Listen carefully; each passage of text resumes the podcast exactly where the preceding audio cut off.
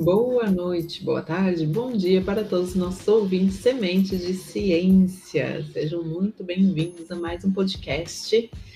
Estou aqui hoje desfalcada com os meus, com os meus apoiadores. Estou só com meu irmão, Emanuel Rocha. Leandro tá de folga, tá de folga do serviço. Dá boa noite aí, Ema.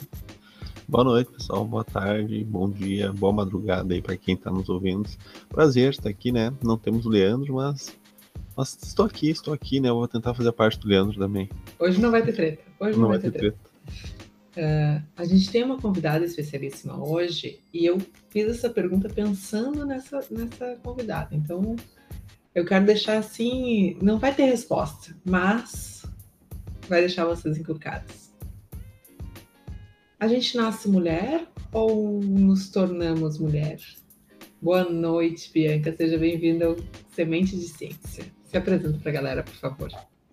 Boa noite, boa tarde, bom dia e também imitando vocês. Eu sou a Bianca Damascena, eu sou tradutora, revisora e eu acabei de defender um doutorado em análise do discurso, né, uma, uma teoria da linguística, e o tema foi violência doméstica. Né? A ideia era, era é, perpassar assim, é, o, as questões históricas, ideológicas, discursivas, para tentar entender é, prime, primeiro o, qual, que é, qual, que é, qual que é a origem da, da violência contra a mulher, se é que existe uma, enfim, e também para tentar entender a o que, o que aconteceu entre as mulheres que eu entrevistei para minha tese, né? Que, que eram mulheres que foram acolhidas pela Casa Mulheres Mirabal, de Porto Alegre. Faz um trabalho muito legal, assim, acolhendo mulheres que sofrem violência doméstica e não tem para onde ir. Nossa, essa casa é sensacional. Eu acompanho um pouco assim eles. Uh, Bianca, quantas mulheres você entrevistou? Eu entrevistei três mulheres. É, a ah. casa ela estava passando por um período assim de é, de refluxo, assim, digamos, né? Não estava não tava com muitas mulheres e além disso muita briga com a própria prefeitura que não pagou a luz, a, a, a casa é, é fruto de uma ocupação, né? Então de muita uhum. luta, né? Para existir esse espaço, né? Então tinham essas poucas mulheres e ainda tinha a pandemia. Então foi um um universo, assim, digamos, de entrevista que é, que é pequeno, né, perto do que as, as, as ciências estão acostumadas, né, mas dentro da, da análise do discurso não, se, não importa muito quantidade, importa a qualidade da, da entrevista, assim, assim. É isso que eu queria dizer, assim, é, a análise de discurso para mim é encantador por isso, assim, porque tu pode ter um entrevistado e é. ser suficiente para tua pesquisa. Uh, Tá, ah, mas eu, eu já ia falar uma coisa que nem tá na nossa ideia, mas uh, tu, tu, nem conseguiu analisar assim que houve se houve ou não aumento, porque há alguns dados que dizem que houve aumento de violência doméstica com a pandemia, né? Mas isso nem fez parte da tua pesquisa. Não, não fez parte da minha pesquisa, mas, mas eu estava acompanhando ao uhum. mesmo tempo, assim, de fato. É uma coisa que, que a gente até falou no dia da minha banca, assim, que a gente não sabe precisar se, aument, se aumentou, uh, se houve aumento dos casos ou se houve aumento de denúncia. Então, é, é uma coisa que a gente ainda não, não tem como, não dá conta de precisar, mas o fato é que esses números. Mais vizinhos em casa, né? Mais vizinhos em casa, mas. É. Ai, é um tema pesado, galera, já viram. Vamos falar sobre violência doméstica, vamos falar sobre feminismo, porque não tem como não falar sobre feminismo nesse caso.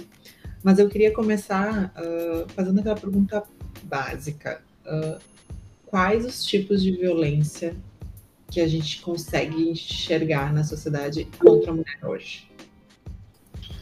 É, lógico que eu vou deixar a Bianca responder essa pergunta, né? Porque é o que ela estuda, mas fazer um comentário sobre a, essa introdução da, da Bianca que ela se apresentou, né? E ela esqueceu de falar uma coisa que tá na bio do Instagram dela, que é a mais importante de todas para nós. Socialista. Né? Então, é importante que pro Semente de Ciência, isso, obviamente, por isso que ela está sendo convidada, né? Nossa, é, na verdade, não teria como ser diferente aqui no nosso é, espaço. Não, não teria como ser diferente. E, isso, e é muito interessante porque ela comentou, né? A gente vem trazendo aqui pessoas que fazem diferentes tipos de abordagem uh, científica, né, para ou seja, para observar algum fenômeno.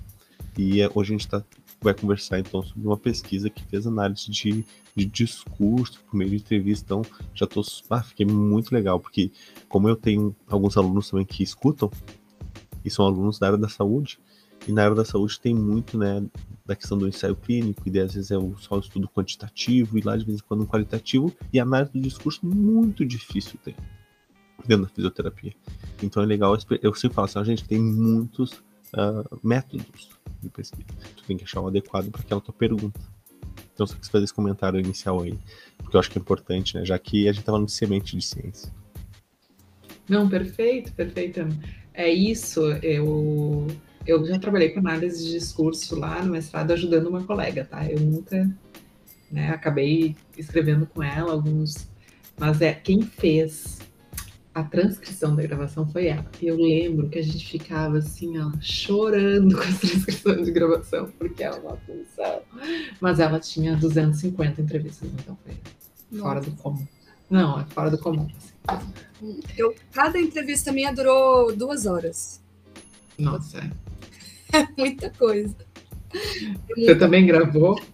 Sim, também foi gravado, mas eu terceirizei, assim, eu não, não vou dar conta de fazer, de dar conta da tese, fazer análise, etc, e ainda transcreveu. Eu fiz, não, paguei alguém para fazer, porque chegou uma hora que eu não ia, ou eu ia surtar, ou... É, não, super te entendo. Acho. Mas é interessante Fal, o Faltou, faltou aluno de iniciação científica pra botar pra fazer isso. o bolsista faltou. Pandemia, faltou tudo. Antes de ir para a primeira pergunta, só dizer que a, que a tese ela é de cabo a rabo mar, marxista, assim, tem todo um capítulo falando sobre ideologia, trago Marx, Lenin, é, o próprio Peixe, que é o pai da análise do discurso, ele é marxista-leninista, então, e, e eu, e eu concluo uma tese da, da, área de linguística falando sobre a importância dos movimentos sociais, principalmente o movimento feminista, é, na, na luta contra a, a, violência contra a mulher. Já pulando assim, né? para um final. Já, então tá, gente, é sobre isso que a gente queria falar. Foi um prazer. Foi um... terminou. Não, terminou não. Mas voltando então à pergunta sobre os tipos de violência contra a mulher, né? Que a gente consegue identificar na, na sociedade. É, primeiro, assim, tem a violência física, né? Que é aquela que, que, que deixa marcas no corpo mesmo, né? É a violência patrimonial, que é um tipo de violência, por exemplo, quando a conta bancária do casal é conjunta e só o, só o homem tem direito, tem o cartão, tem a senha, ou ele confisca o salário da mulher, ou ele, ou ele também não deixa ela usar o próprio salário, fica reclamando, enfim, não deixa ser uma violência patrimonial, né? A violência psicológica, que é quando tem essa ah, fala da roupa, fala do corpo, essa coisa que a gente está muito acostumada né, em, em, ouvir nos relatos, né? Ah, ele vivia dizendo que, que se, se, a gente se, se, separasse, eu nunca mais ia encontrar ninguém. Então, assim, dá um jeito de ir psicologicamente deixando a pessoa com medo, medo de ficar sozinha, medo de. Né?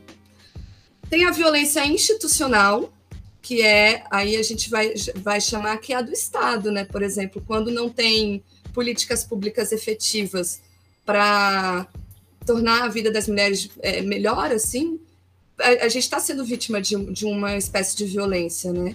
É, o, Estado, se ele não, não regulamenta, de certa forma, que os salários sejam iguais em todas as funções, né, nas, nas empresas privadas, por exemplo, não é, você acaba sendo, sendo vítima duplamente, né, assim, do machismo por causa do mito da inferioridade da mulher e do Estado que não está ali te dando te dando esse suporte, o suporte que deveria dar, né?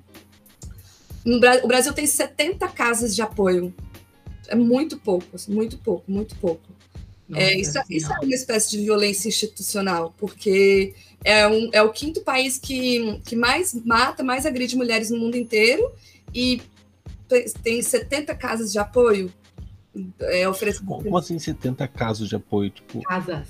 Casas. Casas, casas de apoio. Isso. Não, assim, 70, eu imaginei que, tipo, no Rio Grande do Sul, né? Isso aqui é uma loucura mesmo, 70. É, não, não dá, imagina, não dá nenhuma coisa. Fechadas, é falta de verba, falta de, de vontade política também, né? Assim, não, não existe uma vontade política de ir mesmo a fundo no, na, no, no, no combate, né?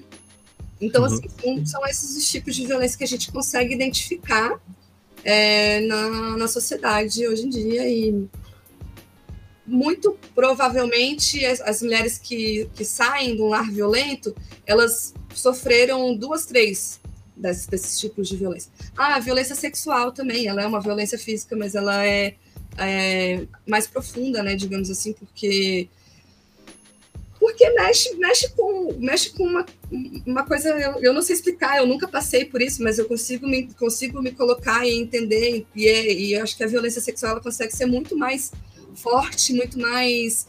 É, é, uma questão de poder mesmo, assim, sobre o corpo da mulher, sobre a sexualidade da mulher. Então, também é um, um estilo específico que não está dentro só da, da violência física. E essas violências estão tipificadas na lei, assim, a gente consegue, uh, por exemplo, sofrer violência psicológica, que não é uma coisa que a gente consegue comprovar muito bem, né? Assim, não consigo. E, por que, que eu tô perguntando isso, tá? Porque para fazer esse, uh, eu gosto de buscar referências, né? Então, para fazer esse podcast, eu li o teu artigo, eu li alguns livros que eu já tinha aqui de feminismo, mas eu assisti, comecei a assistir a série Mate. Eu não consegui assistir toda ela, porque foi assim, ela é muito pesada. Então, eu, eu preciso assistir ela em doses homeopáticas, assim. Uhum. Para quem não sabe, a série Made, Netflix, fala um pouco sobre uh, essa violência que a mulher sofre de todos os níveis, tá? De todos os níveis. Não só dentro do casamento, mas violência do Estado e tal. E na série Made, não uh, que passa nos Estados Unidos, a, a princípio, eu não sei às vezes Estados Unidos, mas a princípio, lá não é tipificada a, violência psicológica. Então, a mulher que sofre violência psicológica, ela até recebe apoio assim das casas de apoio, né? Mas ela não consegue receber apoio político mesmo. E ela não consegue receber apoio jurídico para proteger a filha, enfim. Não sei se tu assistiu essa série, mas ela é pesadinha. Mas no Brasil eu achei que tinha isso, eu achei que a gente já, já tinha chegado nesse nível de ah, violência psicológica é violência sim, é crime e. Tô errada? Não, a Lei Maria da Penha, ela cita. Ela cita num, num artigo, agora não vou me lembrar, ela cita todos esses tipos de violência que eu falei, né? E elas são, assim, que elas podem ser cometidas no âmbito doméstico, não apenas só entre o casal, né? Assim, ela pode ser entre pais. Filhos, parentes. Filho e mãe. É, ou, enfim, mas esse está dentro desse convívio doméstico. Dá para trazer a Lei Maria da Penha e é, colocar, oh, eu sou vítima de violência psicológica. A questão é que vai ser muito raro ser só violência psicológica. Não, claro. Vai ser, então, assim, ela é a mais difícil de todas, porque a gente sofre a violência psicológica não só do, do companheiro, como da sociedade como um todo, né? É, ser mulher, né? É. Ser mulher é, uma, é um Até... 7 a 1 diferente todos os dias. Uma das minhas entrevistadas, ela estava me contando, ela me contando assim que que ah, ela apanhava, apanhava, apanhava, apanhava, quase morreu. E aí elas, eles foram na igreja, eles iam numa igreja, numa igreja universal. E aí ela eh, tinha esse pastor que, que, que, que cuidava da relação entre os casais, e ela procurou ele para falar: olha, eu tô apanhando, e ele disse: olha, esse é o seu papel, você é mulher, a minha mãe conviveu com meu pai durante 30 anos, até que um dia Deus curou ele. Só que não foi Deus, sabe? Foi ele que deve ter cansado, deve ter envelhecido, cansado de, de bater, sei lá, alguma coisa do tipo. Então, assim, você tem um discurso dentro de uma instituição que é bastante forte, né? Que deveria servir de apoio, de certa forma, e ele está lá referendando a violência. Não, você não, você não, seu papel como mulher, você não pode abandonar o seu marido, porque ele precisa de você. E ela ouviu isso, assim. E ficou ainda um tempo, mas não deu certo. Ela foi buscar uma psicóloga, e a psicóloga foi outro discurso. Não, sai daí, você vai acabar morrendo, não é assim. Esse homem ele precisa de ajuda, mas não é você que vai ajudar. E aí que foi que ela saiu e fugiu do, da casa. Então, é uma violência psicológica que ela sofreu também. Ela está indo em busca de ajuda de um pastor que tem uma que tem um papel, né, assim, de liderança. Eles são líderes, né, nas comunidades. As pessoas escutam o que eles têm para falar. E ele diz que que tá tudo certo. Ela tem que aguentar firme porque é o que Deus quis e... É, e, e, é, e é engraçado, assim, a gente já vai falar um pouquinho sobre como surgiu né, essa violência na sociedade, né? Que uh, eu acho essa, essa virada de, de século assim, muito importante. Mas uh, é parte daquele discurso, né? Ah, mulher tem que, que. que eu escutei muito quando eu era adolescente. Ah, para ser mulher tem que sofrer mesmo, bota esse salto alto, porque a gente, mulher, tem que sofrer mesmo, passa essa maquiagem é isso mesmo, vai, vai depilar com cera morrendo de dor, porque tu é mulher, tu tem que ser mulher é isso, é sofrer. Então, é, essas pequenas coisas que a gente. Eu, bom, eu só me dei conta que isso era violência agora, né? Depois de, de, de estudar e entender. Que a gente vai, vai, vai institucionalizando a, a dor, né? Institucionalizando a, a, a, a violência, assim. É, é cruel, é muito cruel. Ema, o que tu queria dizer? Não, na verdade, querer não quero falar muito, não. Quero o Semente de Ciência, ultimamente, eu participo muito mais para aprender do que para opinar. Mas quando a Bianca comentou da Maria da Penha, que é uma lei importante né, para a defesa da, uh, não só da violência contra as mulheres, mas também outros direitos né, que estão envolvidos. Mas, infelizmente, a gente está passando por um momento tão triste no Brasil que um desses deputados escrotos bolsonaristas aí do, do PSL uh, recebeu, né, começou a, a trazer o, o cara, que é o, o, o colombiano, aquele que foi o agressor da Maria da Penha. Ele, ele queria trazer para a lei a versão desse homem escroto maluco aí, né? E isso é uma coisa que é, é um absurdo, obviamente, assim como tudo que acontece dentro desse governo, mas também ao mesmo tempo é meio triste, assim, porque a gente não precisava ah, reviver algumas coisas, como se quisesse enaltecer qualquer outro tipo de agressor, né? Então, ah, trazer a versão, não, não tem outra versão, né? Então é, é um revisionismo uh, um pouco triste aí, né, desse comentário da maneira que eu queria ter comentado. E daí, como tu, homem, Uh, e a gente sempre tentando se desconstruir, eu também tentando aprender e sempre ouvindo muito, uh, eu percebo que é. Até eu estou pensando bastante para falar, porque é muito difícil, assim, porque uh, a, como a sociedade ela é machista, em diversos momentos eu me percebo em situações onde estão acontecendo algum tipo de violência né? Ou a violência não explícita, mas o próprio machismo, porque o próprio machismo ele é uma violência, né? E isso está impregnado, ele está, né, como a gente sempre fala aqui, estrutural no sistema. E enquanto o meu me coloco assim, gente, isso aqui não pode acontecer, porque isso acontece muito mais. Imagina, acontece muito quando homens acabam ficando sozinhos, por exemplo, num grupo de WhatsApp. E a gente, meu Deus, o que, que é isso aqui? Essas pessoas não são assim, não, não imaginava que era assim, pelo menos. E porque são detalhes, né? Que as pessoas não percebem. Seja um, você foi misógino em alguma coisa, foi até machista em outras, é um tipo de violência, né? Lógico, não é ah, talvez não vai entrar dentro da Maria Penha, mas não sei se existe uma lei pro machismo especificamente, né? é muito, muito pesado isso, né? Eu fico sempre me colocando nessa situação enquanto homem para tentar também sempre, opa, são situações que eu não posso nem concordar, nem dar risada, nem. E, é, né, eu tenho que, na medida do possível, inclusive, uh, não permitir que isso aconteça. Mas é difícil, porque é, como é uma linha muito tênue, uh, que é impregnado na sociedade, é muito tênue ali. É, no momento a gente está tudo bem, daqui a pouco, opa, temos um caso aqui horrível, né? Uma piadinha, um comentário, um... É, Eu te, eu te entendo, vou, eu, vamos deixar aí. Eu te entendo, porque a gente vive isso diariamente, né? Eu acho que toda mulher, quando a Bianca falou, ah, a gente é difícil se colocar, é fácil se colocar no, no lugar de outra mulher que sofre violência, porque na verdade eu não conheço nenhuma mulher que não tenha sofrido algum tipo de violência. Eu não conheço. Obviamente que tem umas que sofrem violências muito maiores, né, ou muito mais pesadas, mas violência é diária, né? É diária, assim.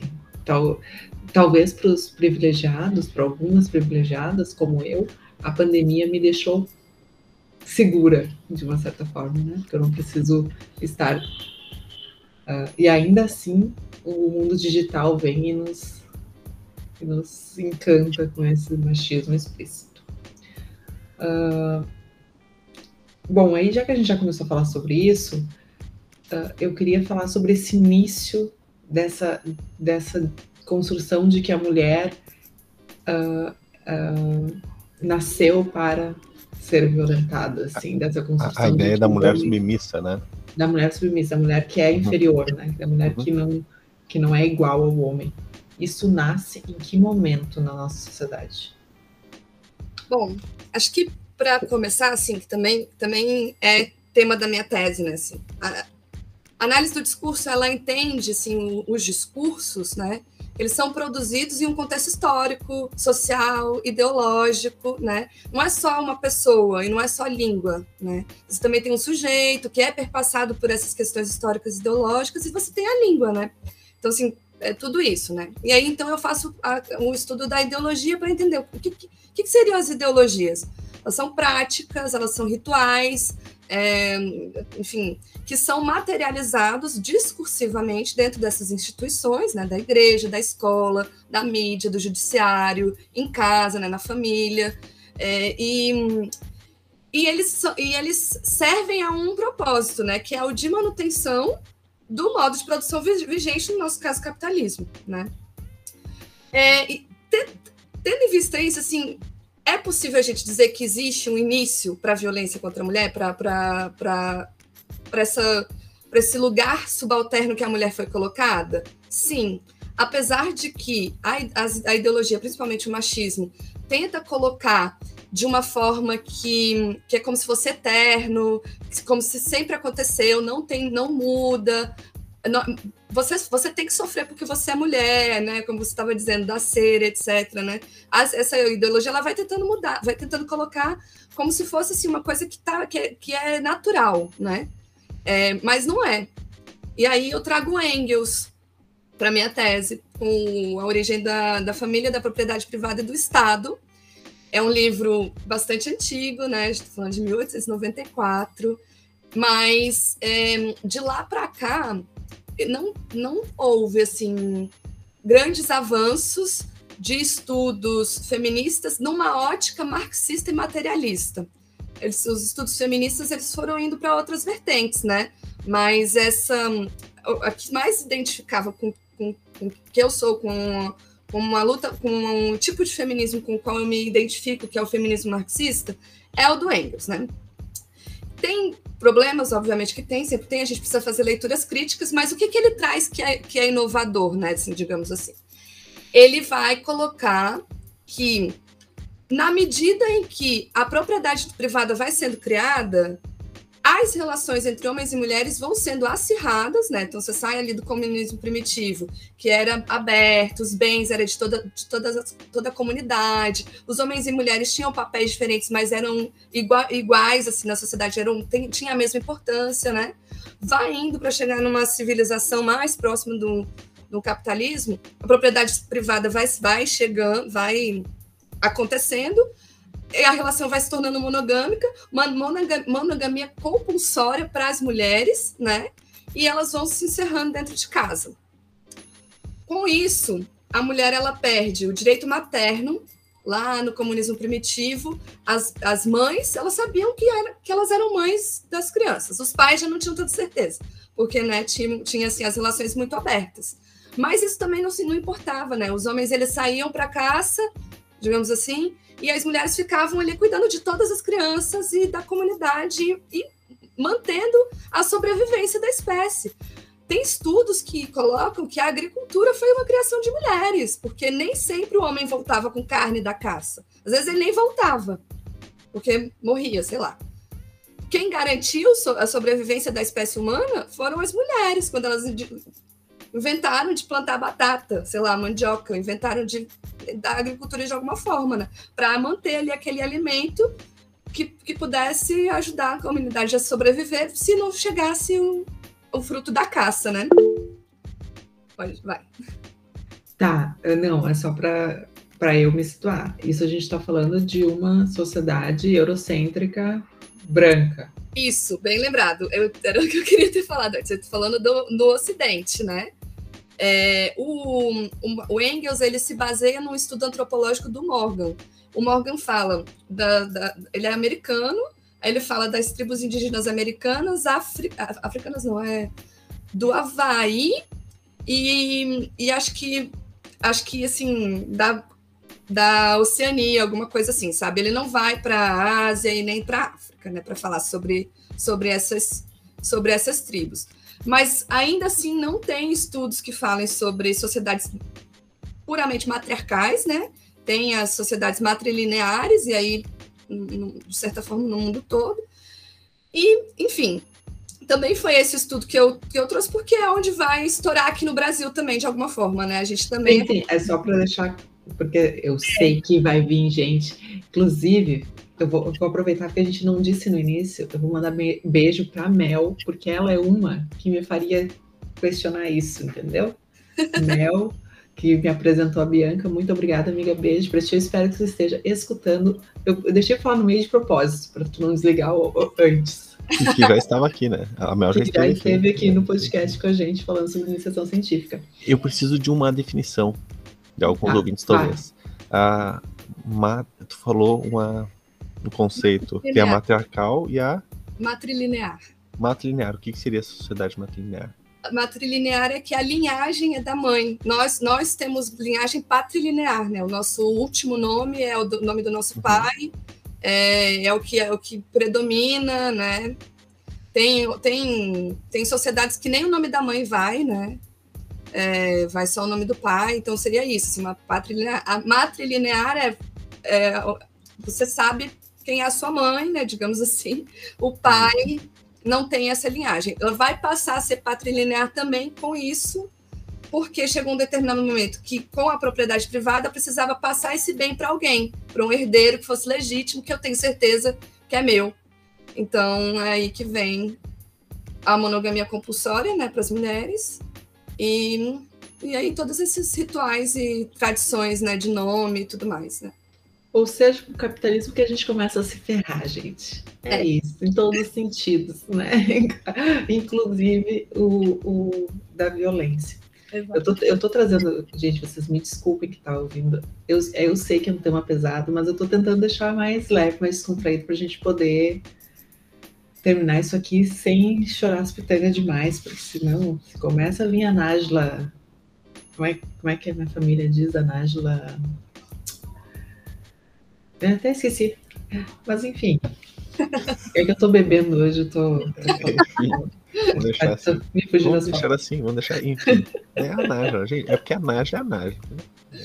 Não, mas tem uma Naja que é mais, mais forte, assim, né? Se ela começa a vir aqui, a gente não vai terminar isso.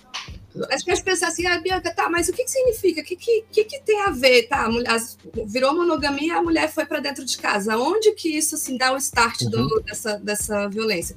Porque justamente isso, assim, quando lá no comunismo primitivo a tarefa das mulheres era ficar ali na tribo, manter a sobrevivência das crianças, da espécie, plantar e etc., é praticamente esse o trabalho doméstico, né?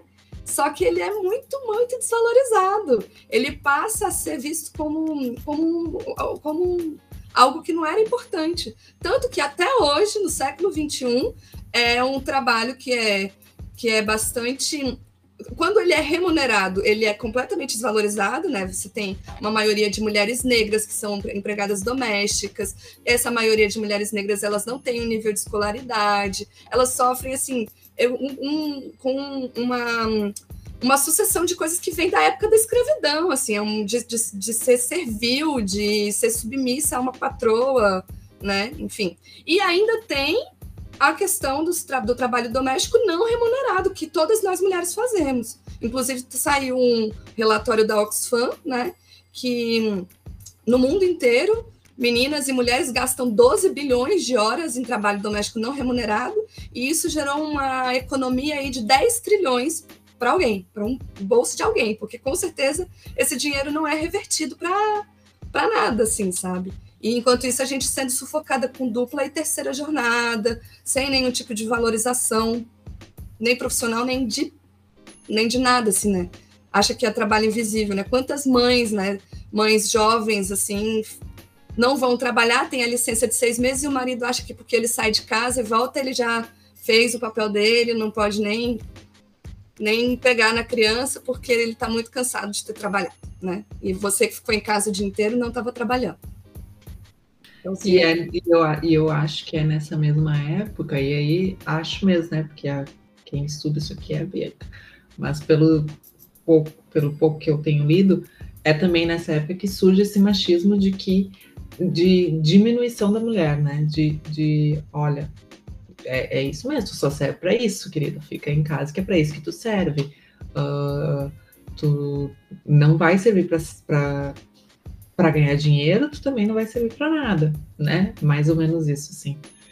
Uh, e aí eu gosto, eu, bom, eu recentemente li o livro da Angela Davis e eu preciso trazer essa reflexão para cá de que a Angela Davis faz uma análise da, da escravidão nos Estados Unidos, que é diferente da nossa, mas a gente pode pegar algumas coisas uh, de, desse discurso dela.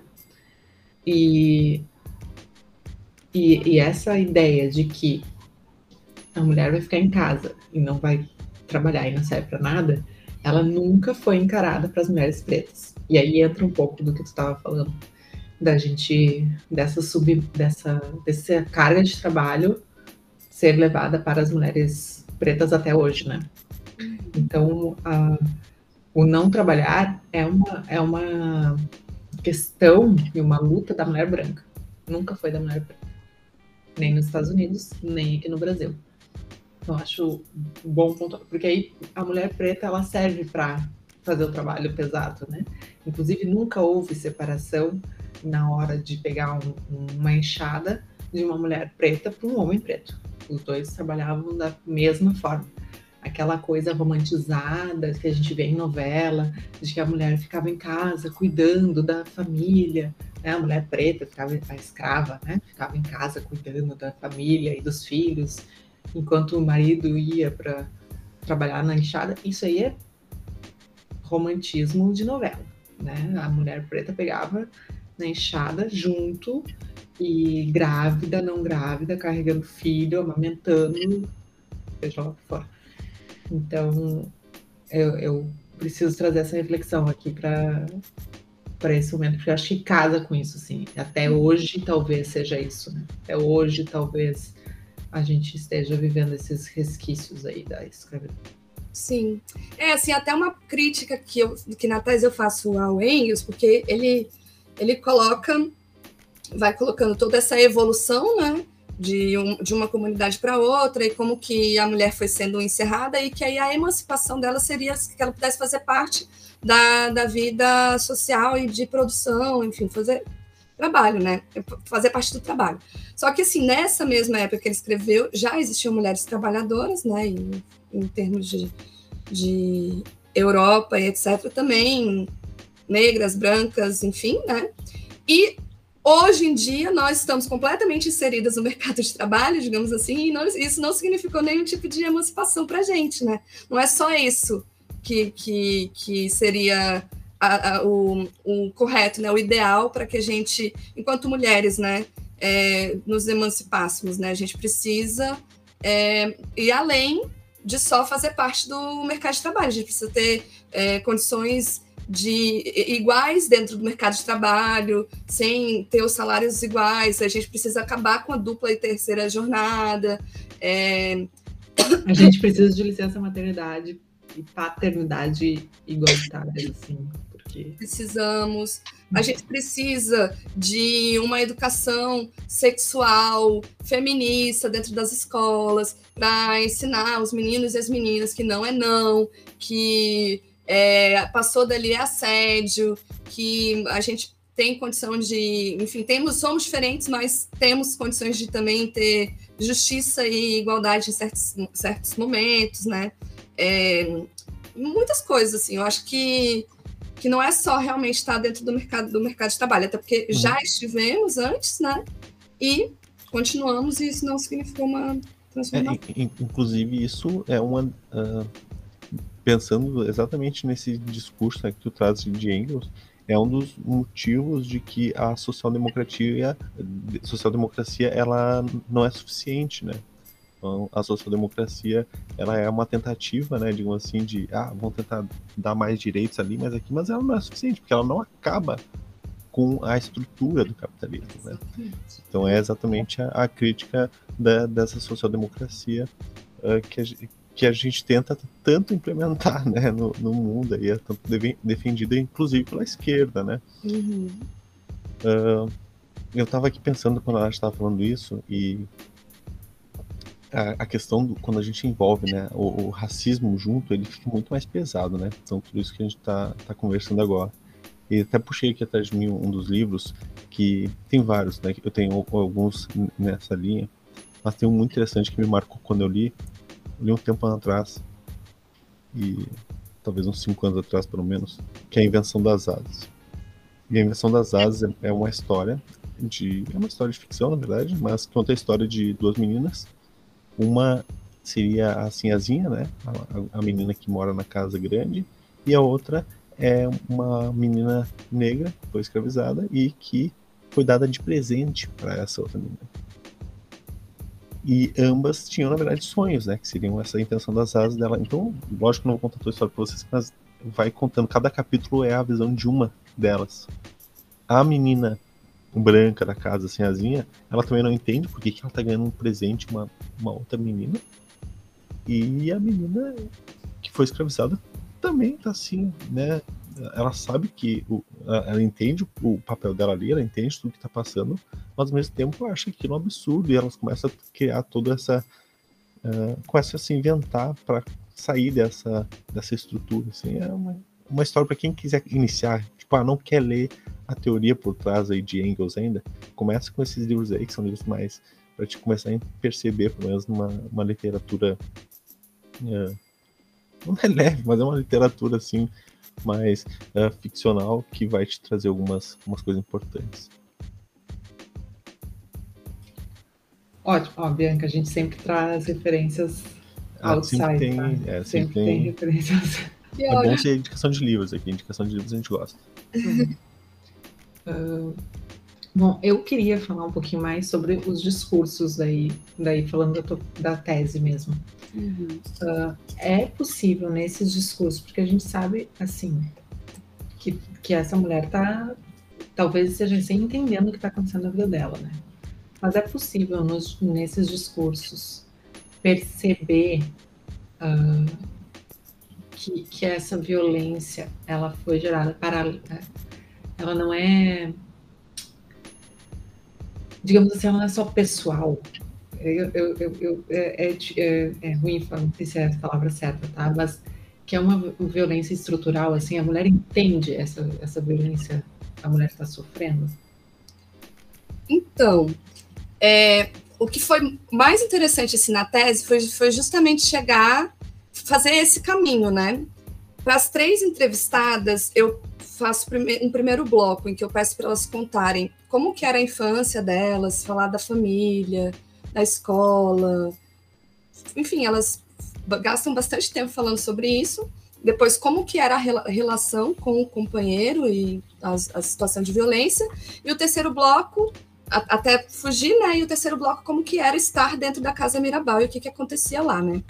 Então, assim, eu consigo perceber que as três, assim, elas eram mulheres bem diferentes, de idades diferentes, é, de posições sociais até diferentes, assim, mas nenhuma era rica, assim, elas eram classe média baixa, para pobre, assim, né? É, e que elas tiveram mais ou menos essa mesma situação, assim, é, mães é, foram abandonadas, ou foram abandonadas pelas mães e foram criadas por pais, né? E esses pais abandonaram de certa forma também, porque acabaram relegando o cuidado para outras mulheres, seja a vizinha, seja a tia, etc, né? É, ou a avó, enfim. As, essas mulheres, elas assumiam muito esse papel, esse papel e assumiam vários papéis dentro da casa, né? De, de dona de casa, de, de arrimo de família e também de, de criar, né? Isso daí, essas, essas meninas, né? Enfim. É, elas se, se encontram assim com esses caras e acabam tendo relações com eles e vão permanecendo na, na situação de violência até chegar um momento que elas recebem discurso de fora. A, a primeira foi, ela falou com a psicóloga depois de ter falado com o pastor.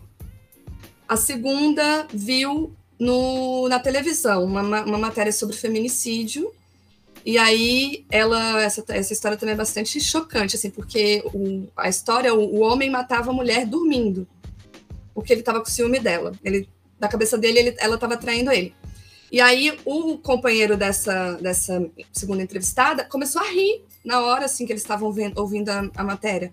E ela olhou assim, mas do que, que você tá rindo? Ele, ah, isso aí que é amor. Aí ela, não, isso não é amor, isso é loucura. E ele, eu vou fazer a mesma coisa contigo. E ela, não, tu não vai fazer a mesma coisa comigo, porque eu não vou deixar. E ela começou a dormir com faca na, embaixo do travesseiro. E aí começou a, a, ter contato com assistente, assistente social, e foi aí que deu o clique que ela estava vivenciando uma coisa bizarra. Isso já tinha apanhado muito tempo, muito tempo. Mas muito meses. Essas duas. Nossa, e gente. E a terceira. É, é chocante. A terceira, ela é também muito chocante. Assim, na hora da entrevista, eu tinha que parar, assim, chorar e voltar. Era muito difícil ficar. Não, não não me deixar levar também, assim, tipo, eu ter, ter o olhar só de entrevistadora, de pesquisadora, era muito, muito difícil. Ela sofreu um estupro coletivo organizado pelo próprio companheiro, depois de muito apanhar, muito sofrer, nananã, e aí ela tentou se matar e não, não, não conseguiu. E nisso uma amiga estava meio que morando, morando com ela, assim, e aí percebeu e arrastou ela, assim. Então, arrastou ela para Mirabal. E, e aí ela ficou escondida, ninguém sabia onde ela estava, nem filho, nem ninguém.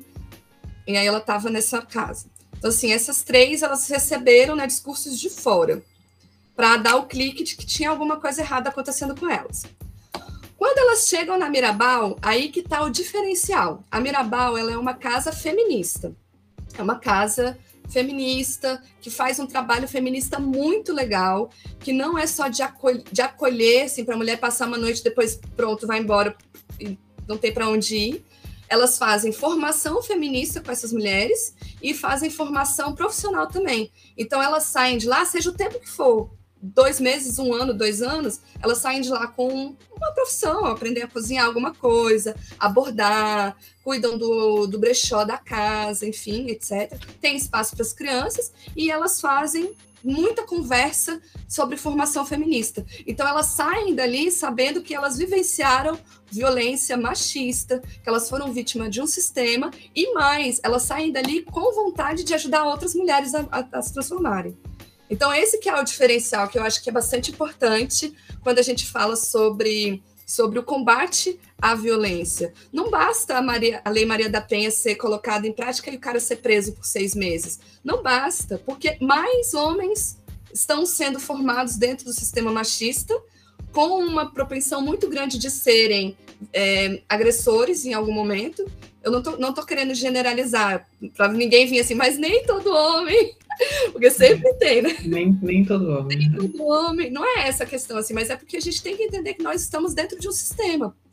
A gente está dentro de um sistema cujo modo de produção, né, que é o capitalismo, ele, ele lucra muito com o machismo, ele lucra muito com o mito da inferioridade da mulher, ele lucra muito com, com esse contingente de mão de obra que é, é, é, é inferiorizado por causa do mito de ser de ser mulher, de ser frágil, de ser o sexo frágil, de ser dependente, ter, de ser emocionalmente dependente, sei lá, né? Então, assim, tem, tem isso. Então a gente precisa de formação e não só formação para as mulheres, né? Quando o Emanuel estava falando no início que às vezes ele se pega lá no grupo do, do, dos amigos e tudo mais e fica em choque de ver que tem pessoas tão próximas de você praticando não a violência explícita, mas sendo de uma, alguma forma machista. Se, se, se os, os, meninos, enfim, os caras que estão nos ouvindo aqui, você se, se identifica com a causa, é, não quer ser esse cara, assim, você tem que nos ajudar, no mínimo, conversando com seus pares, assim, não? Porque, porque assim, é um é o que vai fazer com que também a gente dispute discursivamente com o discurso da ideologia dominante que está aí na igreja, na escola, na, na televisão e tudo mais. Então a gente não pode só esperar da lei, esperar da justiça. A gente precisa também fazer essa nossa parte de formação para que mais e mais pessoas é, combatam, né, nesse sentido. Ai, perfeita a tua fala. Eu acho que eu podia Exato, acabar. Não quero nem falar nada agora. podia acabar aqui. Uh, eu, é, era nisso que eu queria chegar, assim, né? A minha, minha próxima questão era uh, a gente se dar conta de que alguém está ganhando com isso, né? Uh, o mito da beleza ele fala muito sobre isso. não sei se tu já leu, Bianca, mas a gente fez uma leitura em conjunto aí no Clube do Livro, que é meu participante do mito da beleza. E, bom, temos muitas críticas, a gente sempre tem crítica, né? Quanto deles. É e quanto ao doutor, enfim mas ele fala muito sobre isso. Alguém está ganhando. Porque até hoje a mulher é considerada sexo frágil? Porque os nossos corpos são vendidos e comercializados porque alguém está ganhando.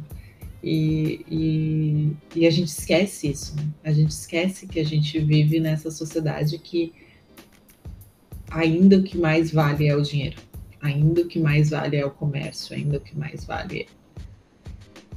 Ai, chega a me dar um, um negócio de falar sobre isso. Uh, muito obrigada, sério, esses relatos, assim, para mim é. Eu, eu, eu li o teu artigo, putz, agora não sei se eu me lembro do nome dele, mas. Uh, a gente escutar assim os relatos, é, sabe, é, sai daquele que a gente lê um artigo, a gente lê com, a, com olhar cientista, né, pesquisadora e tudo mais. Aí a gente sai disso, escuta na vida real e, e, e é isso que eu queria deixar para os nossos ouvintes aí que não são da área, que duas duas observações que eu acho importante. Primeiro, tudo é político inclusive fazer ciência é político. Então, a gente precisa entender que o nosso discurso, a nossa, uh, as nossas publicações, as nossas teses, elas são políticas, sim. E, e não tem como ser mais ou menos, sabe? A gente tem que ser direto. E, e a segunda coisa que eu queria deixar para o nosso ouvinte é que as nossas pesquisas, elas, uh, de alguma forma, elas precisam atingir a população, assim. Independente da área que a gente, que a gente trabalhe. Uh, obviamente, quando se trabalha com um público, só três entrevistados, a gente fica muito mais fácil a gente atingir e defender a causa, né? Porque são três pessoas e a gente está falando de uma casa lá, especificamente. Mas toda pesquisa ela precisa disso. Uh, eu trabalho com, uh, com meio ambiente, com análises ambientais, com mudanças climáticas, e isso tem que fazer parte do meu discurso diário, né? Então, só para a gente trazer assim essas conexões para isso, para quem quiser ler, uh, eu vou colocar na descrição aqui embaixo o artigo da Bianca. Dá para colocar, tá? inclusive, o link, né? Dá para colocar o link lá. É, vou colocar o DOI, eu acho que é mais fácil, porque eu não sei se eu consigo. O link, tu copia o link ali do, do coisa, ele, ele acha ah. o, o Spotify puxa. Show. A tese é. também já está no Lume da URG, se alguém quiser ler. Uhum. Em Bianca, tu é, só para agora curiosidade, nada a ver com o tema, mas tu fez aqui na URGS doutorado e tu é aqui de Porto Alegre? Não, eu sou de Brasília, tô ah, morando tá. aqui agora, mas eu Deixa morei em Alegre uhum. seis, seis anos. Voltei para cá agora em novembro. E tu percebe, não sei se tu chegou uh, chega a comentar sobre isso ou percebe diferença entre regiões, porque o Rio Grande do Sul é famoso, né, por, por seu machismo, uh, orgulho do machismo, assim. O, o gaúcho ele é orgulhoso do machismo. E se tu encontrou alguma, sei lá, alguma questão relacionada a isso de região assim? Não, é, não eu assim, e até já viajei assim bastante, eu acho que o machismo está bastante uhum. homogêneo assim no, no país assim inteiro. Minha família é goiana e Goiás também é bastante é. machismo. É, tem bastante machismo. É um, é um não tem como fugir, né? Não tem. É. Tanto que esses dias eu fiz uma postagem sobre um caso aqui de uma mulher que pulou do carro em movimento para fugir do companheiro agressor. Aqui em Porto Alegre. Não, aconteceu aqui em Brasília e no mesmo dia aconteceu em Canoas, outro. Ah, tá. Porque eu vi aqui. É, e daí eu postei e tava todo mundo assim, ah, você viu aqui de Canoas? Eu não, falei aqui de Brasília. E a gente assim, chocado, tipo, no mesmo dia, duas mulheres pularam do carro em movimento para fugir de um tipo de agressão. A daqui estava fugindo do companheiro a daí era do estuprador. Mas eu consigo entender, assim, que eu preferir morrer pulando do carro em movimento do que sofrer uma agressão. Eu consigo entender perfeitamente bem isso. Foi a minha postagem, assim. Não sei se você, Nájila, mas... É, não, com certeza. Eu vi aqui, eu tava falando de Porto Alegre, que eu me lembrei de uma menina que estava fugindo do Uber. O cara dopou ela e ela mesmo, imagina o risco que ela essa menina sofreu, né?